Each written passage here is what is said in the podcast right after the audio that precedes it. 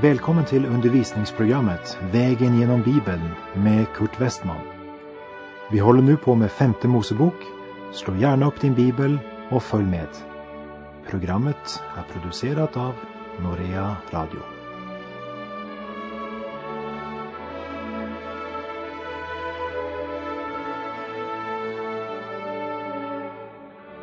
Vi har kommit till kapitel 12 i femte Mosebok. Kapitlets tema handlar om att Israel, efter att de kommit in i löfteslandet, bara ska ha en plats där de tillber Gud. Senare i Israels historia så valde Gud Jerusalem som den plats där templet skulle byggas. Och folk blev tvungna att resa dit för att tillbe Gud. Varför tillät inte Gud att de tillbad honom var som helst i landet? Ja, jag tror att det är ganska uppenbart. Landet var fullt av avgudstyrkan och Israel hade fått order om att förstöra alla avgudar och därmed stoppa avgudstyrkan. Men eftersom Israel inte förstörde alla avgudarna i landet så blev de beordrade att samlas till en enda plats för sin tillbedjan av den ende sanne Gud. Det gjorde deras gudstjänst mera enhetlig. Det styrkte deras gemenskap och sammansvetsade dem som nation och folk. De var ett med varandra när de gick upp till Jerusalem för att fira sina stora högtidsfester. Men i och med Jesus så kom en ny tid för tillbedjan. Som Jesus sa till kvinnan vid Sykars brunn när hon frågade.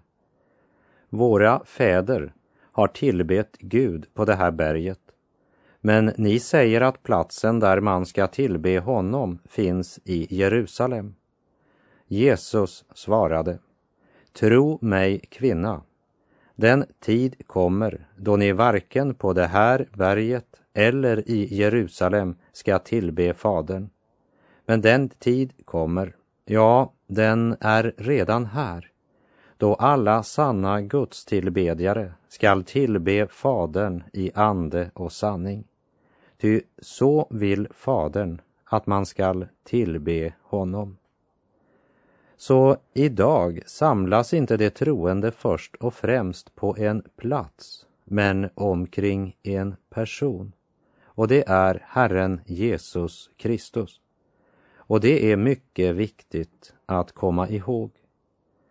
Vad vår församling heter är inte det avgörande. Men den helt avgörande frågan är, samlas ni omkring ordet och omkring personen Jesus Kristus? Och gör ni inte det, så är det avgudsdyrkan eftersom det inte är en samling omkring Kristus.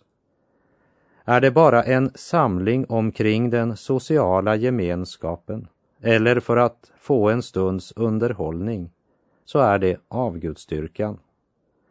För vad församlingens gemenskap handlar om är att förena oss till en enhet, till att vara ett med Jesus Kristus. Vi läser i femte Mosebok kapitel 12, verserna 1 till och med 4. Dessa är de stadgar och förordningar som ni ska hålla och iaktta i det land som Herren, dina fäders Gud, har gett dig till besittning. Så länge ni lever på jorden ska ni hålla dem. Ni skall i grund föröda alla platser där det folk som ni fördriver har hållit sin gudstjänst. Vare sig detta har skett på höga berg och höjder eller någonstans under gröna träd. Ni ska bryta ned deras altaren och slå sönder deras stoder och bränna upp deras aseror i eld och hugga ned deras gudabeläten och ni ska utrota deras namn från sådana platser. När ni tillber Herren er Gud skall ni inte göra som det. Ni ska inte göra som det, det vill säga som de som levde utan Gud. I Romarbrevet kapitel 12, vers 2 står det Anpassa er inte efter den värld vi nu lever i, utan låt er förvandlas genom en inre förnyelse, så att ni rätt kan bedöma vad som är Guds vilja, vad som är gott, vad som är fullkomligt. Det som förorsakade att Guds dom gång på gång drabbade Israel under domartiden var därför att folket hade avfallit till avgudsdyrkan, det vill säga anpassade sig efter hur hedningarna levde. Senare förkunnade Elia sitt budskap mot avgudstyrkan i landet. Och det var på grund av avgudstyrkan som Israel blev bortförda till fångenskapen i Babylon.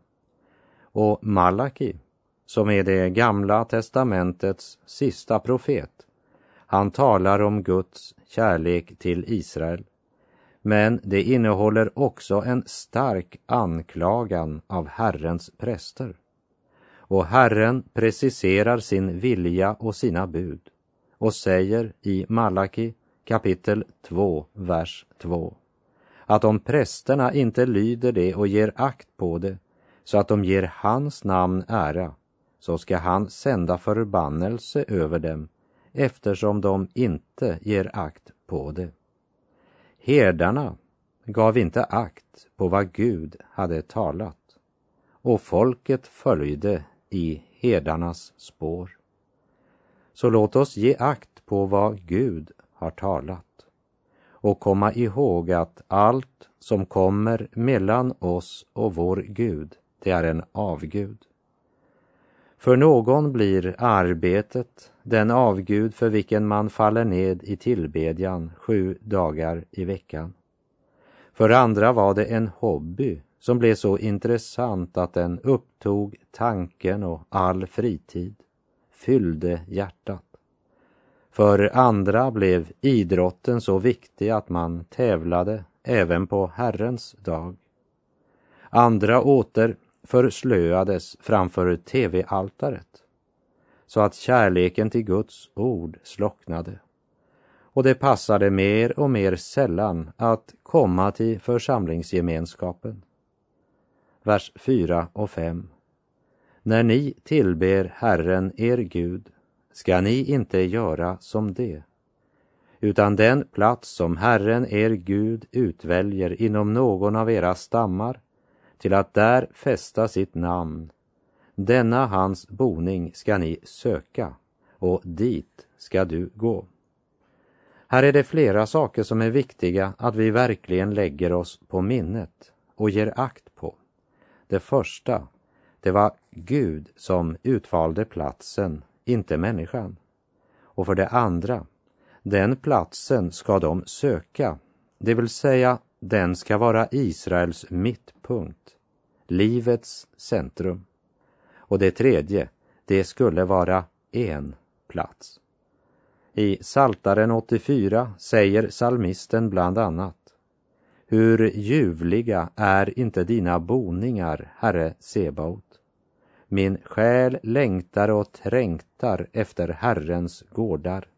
Min själ och min kropp jublar mot levande Gud. Saliga är de som bor i ditt hus. Det lovar dig oupphörligen. Herrens boning var dyrbar och härlig i varje sann israelits hjärta. Saltaren 26.8 säger Herre, jag har din boning kär och den plats där din härlighet bor. Det var hjärtetonen hos den sanna israeliten. Men köttet, den oroliga själviskheten, fann större behag i att springa hit och dit eftersom det själviska begäret alltid krävde förändring. Men för det hjärta som älskade Gud så var ju varje steg som förde bort från platsen som Gud utvalt att uppenbara sitt namn, en förändring till det sämre. Vi kan säga att hela kapitel 12 och särskilt verserna 4 och 5 pekar på denna stora grundsanning för Israels barn att nu, från det ögonblick de drar in i Herrens land, så måste de sluta med all den villfarelse och självrådighet som hade präglat dem genom hela ökenvandringen.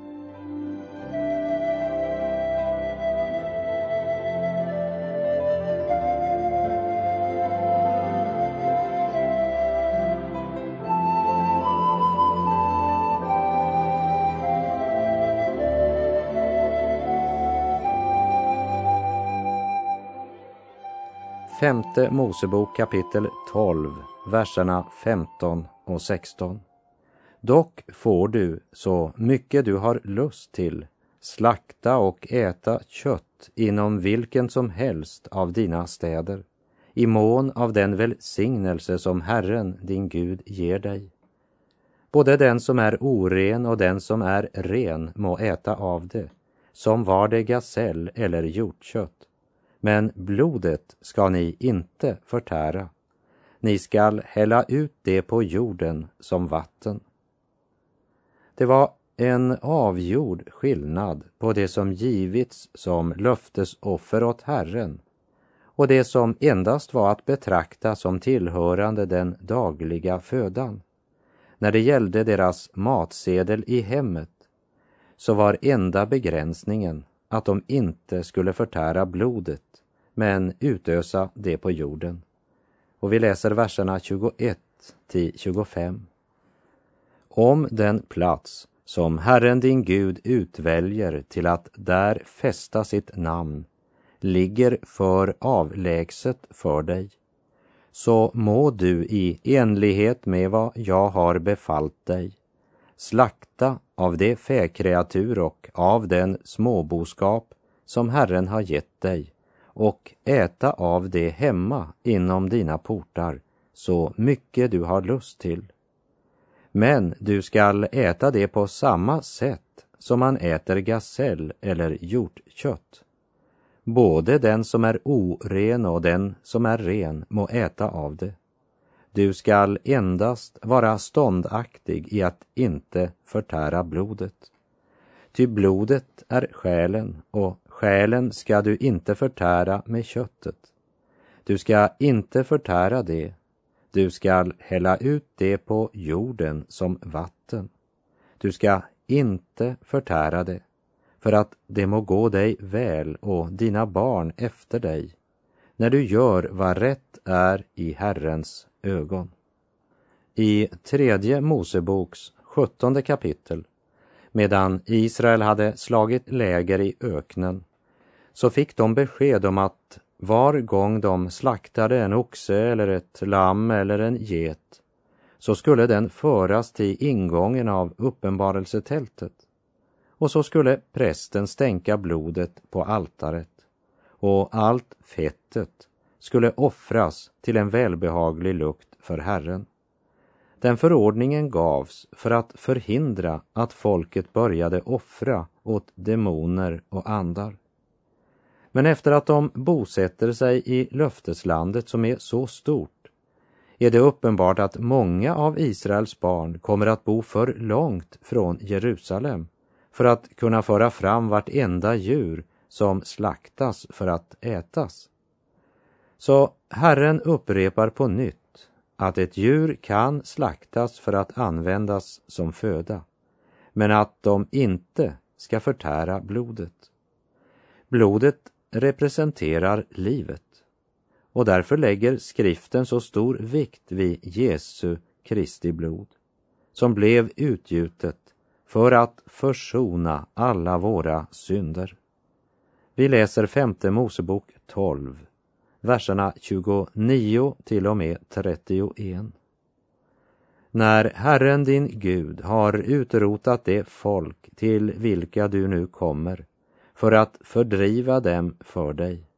När du alltså har fördrivit dessa och bosatt dig i deras land, Ta dig då till vara för att bli snärjd, så att du efterföljer dem sedan de har blivit förintade för dig.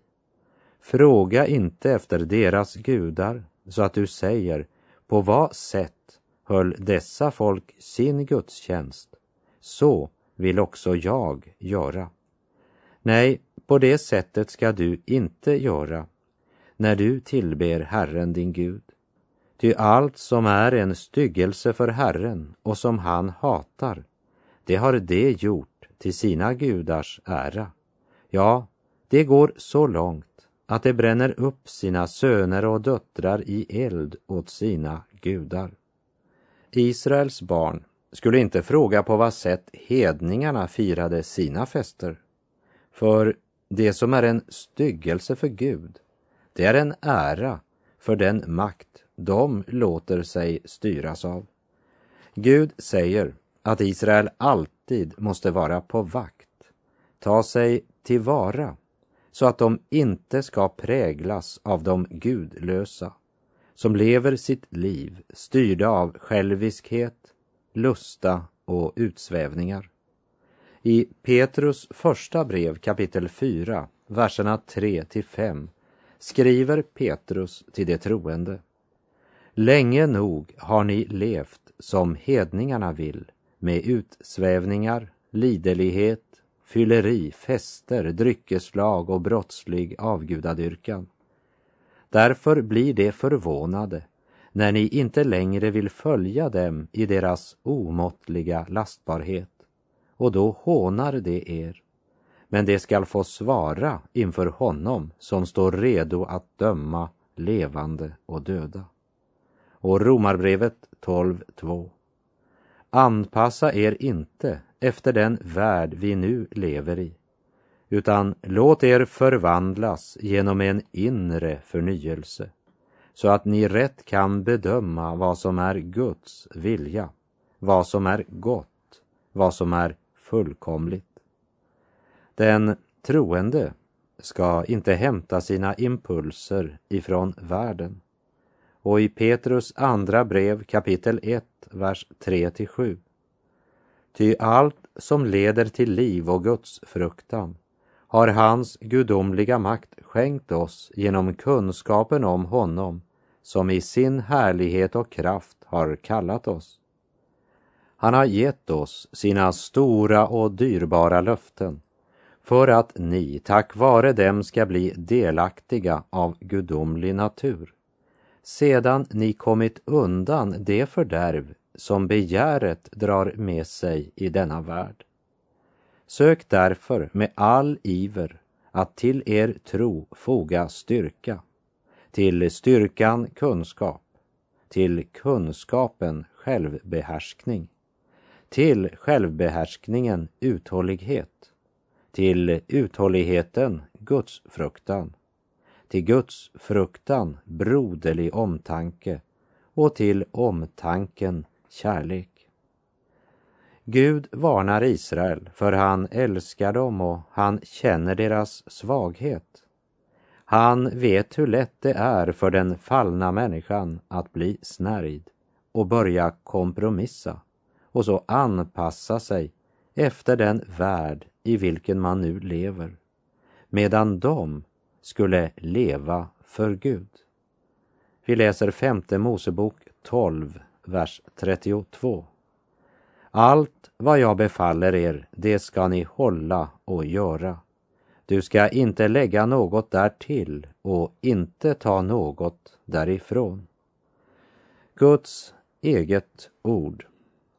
Det Gud hade talat skulle vara den beskyddande mur som värnade om hans folk.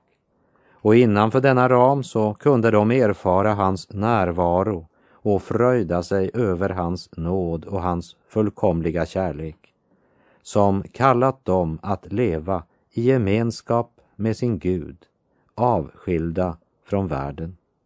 Som Jesus säger i Johannes 14, min frid ger jag er, inte den frid som världen ger. Så världen ger också en form för frid.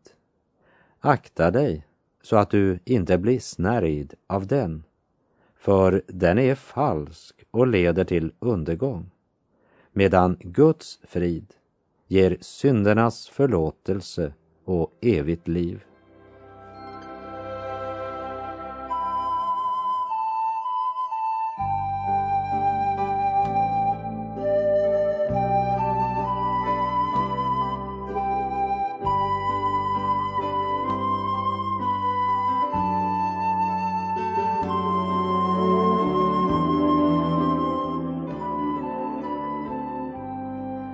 Därmed har vi kommit till det trettonde kapitlet i femte Mosebok, som är ett mycket viktigt kapitel därför att det handlar om falska profeter och falska gudar. När vi kommer till kapitel 18 så talas det där om hur man ska känna igen en falsk profet. Och för Israel så var det ju inte så svårt att avslöja de falska profeterna eftersom de hade en bibelsk, gudgiven test som skulle skilja ut dessa falska profeter. Vi läser i femte Mosebok 13, verserna 1 till och med 4. Om en profet eller en som har drömmar framträder bland dig och han utlovar åt dig något tecken eller under och sedan det tecken eller under verkligen inträffar som han talade med dig om när han sade Låt oss efterfölja och tjäna andra gudar som ni inte känner, så skall du ändå inte höra på den profetens ord eller på den drömmaren. Ty Herren, er Gud, sätter er endast på prov med det för att erfara om ni älskar Herren er Gud av hela ert hjärta och av hela er själ.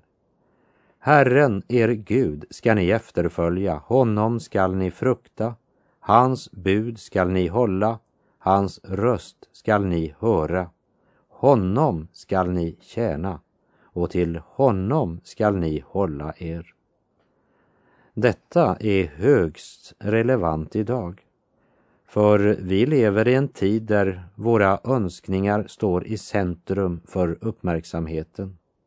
Det är inte i första hand vad Gud vill, utan vad vi vill man fokuserar på. Ja, men, säger någon, det verkar ju som om det finns de som blir helade på sådana möten. Hur förklarar du det? Tja, jag förklarar det inte. Men det första jag vill säga är att det i många tillfällen finns en naturlig förklaring. Men även när det sker något övernaturligt, så kom ihåg att Gud har varnat och sagt att det kan faktiskt också ske genom en falsk profet och det bör vi verkligen lägga på minnet. Guds ord ska studeras sammanhängande. Om inte skriftordet tolkas och förstås utifrån sammanhanget så blir man lätt slav under bibelord som egentligen inte betyder det som man tror. När Paulus skriver till församlingen i Korint så är det tydligt att det uppstått nya ledare i församlingen efter att Paulus rest. Och det var uppenbart ledare med stark personlig utstrålning och karisma. Men denna starka utstrålning betydde därför inte att dessa ledare utgjorde ett gudomligt ledarskap. Tvärtom, Paulus ser det som ett sataniskt ledarskap. Deras tjänst åtföljdes visserligen av under och tecken, men det var ohederliga arbetare, det vill säga falska apostlar trots att de uppträder som Kristi apostlar. Och Paulus säger i Andra Korinterbrevets elfte kapitel, vers 13 och 14. Ty det är falska apostlar, ohederliga arbetare som uppträder som Kristi apostlar. Och det är inget att förvåna sig över. Satan själv uppträder ju som en ljusets ängel. Och här i femte Mosebok säger Gud att Guds bud ska ni hålla och ni ska höra på Guds röst. Det vill säga, herderösten är det örat som uppfattar, medan den falska profeten önskar imponera ögat. Men vad han än uppvisar av under eller tecken ska vi inte tro honom om hans budskap inte stämmer med Jesu ord. Han som säger Saliga är de ödmjuka, de ska ärva landet. Och samla er inte skatter här på jorden. Det är lättare för en kamel att komma in genom ett nålsöga än för en rik att komma in i Guds rike. Den port är trång och den väg är smal som leder till livet och det är få som finner den. Akta er för de falska profeterna som kommer till er förklädda till får men i sitt inre är rovlystna vargar. På deras frukt ska ni känna igen dem. Och Paulus ger församlingen i Galatien en dubbel varning med dessa starka ord i Galaterbrevet 1, vers 8 och 9. Men om någon, vore det så jag själv eller en ängel från himmelen, skulle förkunna ett annat evangelium än det jag har förkunnat för er, förbannelse över honom. Vad jag redan har sagt säger jag nu en gång till. Om någon förkunnar ett annat evangelium för er än det ni har fått, förbannelse över honom. Och när det gäller de falska profeterna så säger alltså Gud här i femte Mosebok 13.5. Men den profeten eller drömmaren skall dödas, ty han predikade avfall från Herren er Gud, som har fört er ut ur Egyptens land och förlossat dig ur träldomshuset. Och han ville förföra dig till att överge den väg som Herren din Gud har befallt dig att vandra. Du skall skaffa bort från dig vad ont är. Om vi tycker att det låter extremt i våra öron så låt oss komma ihåg att det är Gud själv som säger detta. Den falska profeten är som cancer. Svulsten måste opereras så fort som möjligt och tas bort fullständigt. Och det är allvarligt att tänka på i en tid där man i många gudstjänster förgäves lyssnar efter det budskap som är själva den kristna församlingens huvuduppdrag, nämligen förkunnelsen som klart talar om att vår synd är uppror mot Gud och att det finns nåd för botfärdiga syndare. Sven Reichman sa en gång att det talas på många håll mera om att bli fri ifrån en dålig självbild än om att bli skuldfri inför Gud. Men då blir tron inte längre en trohet mot Gud utan bara en känsla av säkerhet. Men synden är brott emot Gud, en skada på Guds relationen. Och frälsningen är att Kristi död och uppståndelse reparerar denna skada, då synden försonas genom Kristi blod. Och med det säger jag tack för den här gången. Herren vare med dig Må hans välsignelse vila över dig. Gud är god.